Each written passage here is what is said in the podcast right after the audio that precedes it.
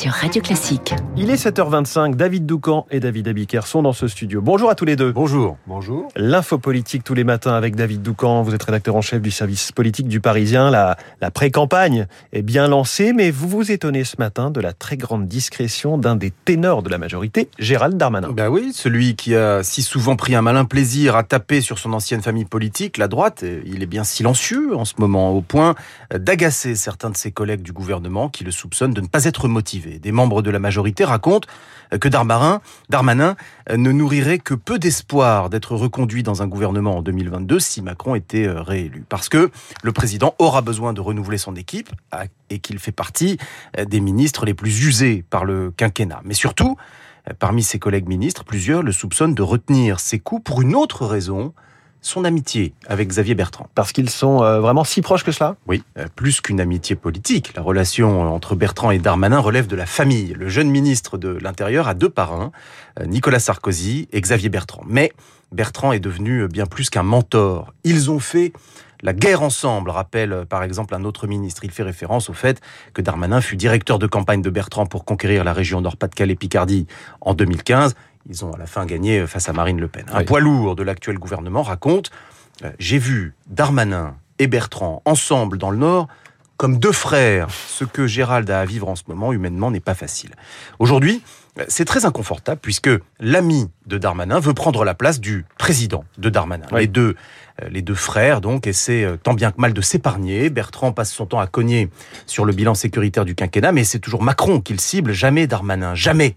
Jamais je ne dirai de mal de Gérald, confie-t-il souvent en privé. Quant à Darmanin, il a le blues, raconte euh, un élu, mais son tiraillement euh, cessera peut-être bientôt.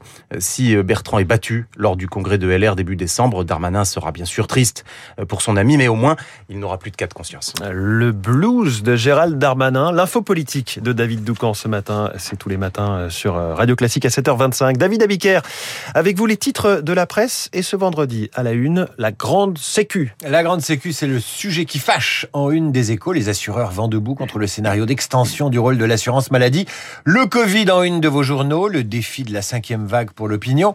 À quand la troisième dose pour le Parisien aujourd'hui en France? Politique interview exclusive du président de la République dans la Voix du Nord, tandis qu'en une, le Figaro pratique la méthode Coué. La droite recommence à y croire. Secret de président en une du point avec la sortie du nouveau livre de Catherine Ney. À la une de l'Obs, la revanche du nucléaire, tandis que les mensonges de Meghan Markle font la une de Match. Son beau-père est en couverture du Parisien Week-end, enquête sur ce prince Charles écolo qui cultive son jardin secret en attendant la couronne. Un jardin secret très savoureux. Vous nous en avez lu un, un extrait tout à l'heure dans la rédaction.